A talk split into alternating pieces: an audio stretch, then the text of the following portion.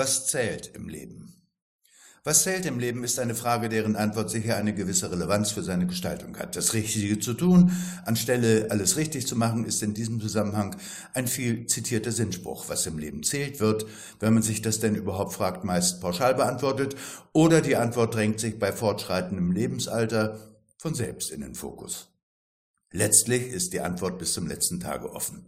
Die Beschäftigung mit den offenen Fragen über das Leben ist ein Tummelplatz für alle möglichen Spielarten des Denkens, von Ideologien, Esoterik und etlichen Gespenstern, deren umtriebiger Vater jener Geist ist, der allenthalben unter dem Namen Zeitgeist bekannt ist.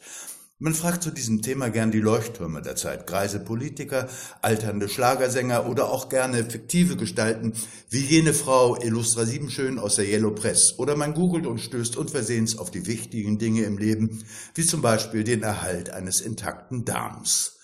In guter Tradition der Interviews mit den Wichtigen dieser Welt stellt der Interviewer diese Frage natürlich auch dem Dr. Nemo, CEO des größten Unternehmens dieses Planeten. Interviewer Herr Dr. Nemo, was zählt im Leben? Welche Botschaft können Sie unseren Lesern dazu mitgeben? Nemo, was zählt im Leben ist, in dem Moment klingelt sein Handy. Das Gespräch dauert ein paar Minuten.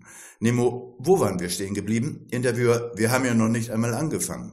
Elvira bringt Kaffee. Nemo, ich bin ganz stolz. Unser Aktienkurs ist gerade um zwei Prozent gestiegen. Elvira, ja und?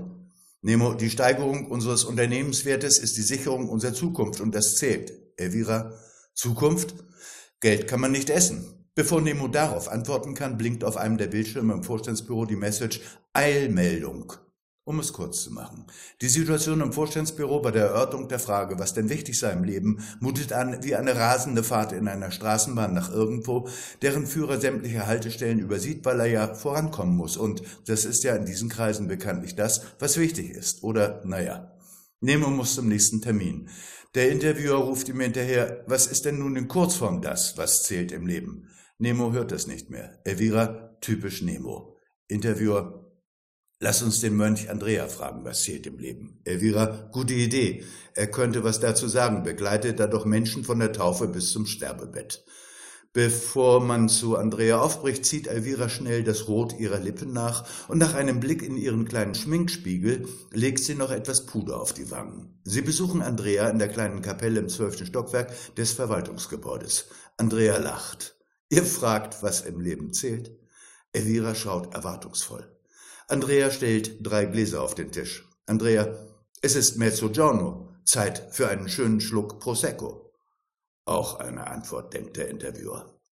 Wie es weitergeht mit den wichtigen Dingen im Leben, insbesondere dem des Dr. Nemo, erfahren wir wie immer am nächsten Dienstag.